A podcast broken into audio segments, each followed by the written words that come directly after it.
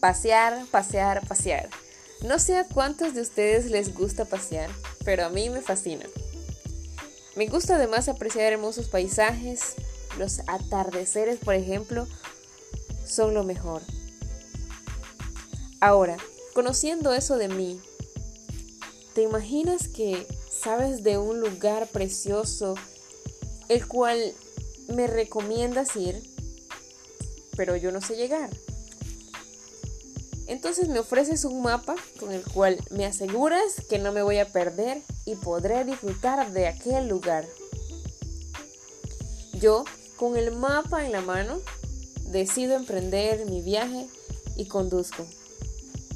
Mientras voy por la carretera, me distraigo mirando el camino y dejo de prestar atención al mapa, creyendo poder llegar así.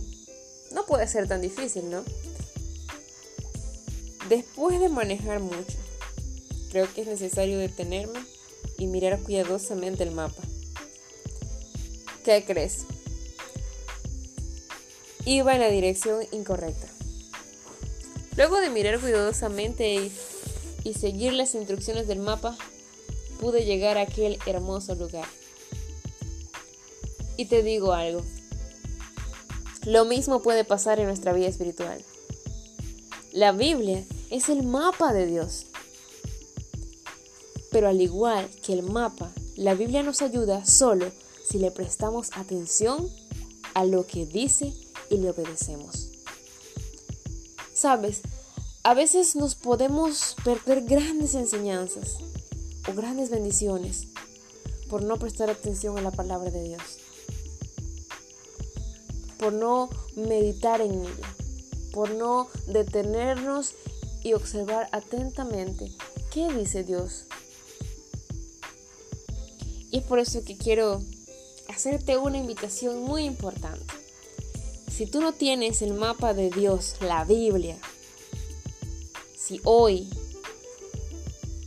has estado sin leerla, quiero invitarte a que saques unos minutos de tu tiempo y puedas disfrutar de la palabra de Dios.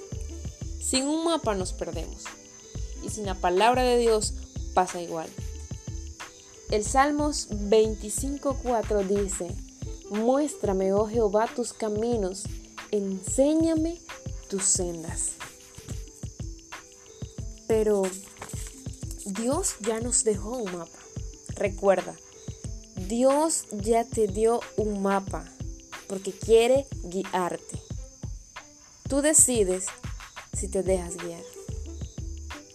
Dios ya te dio un mapa. ¿Te dejas guiar? Que el Señor te bendiga.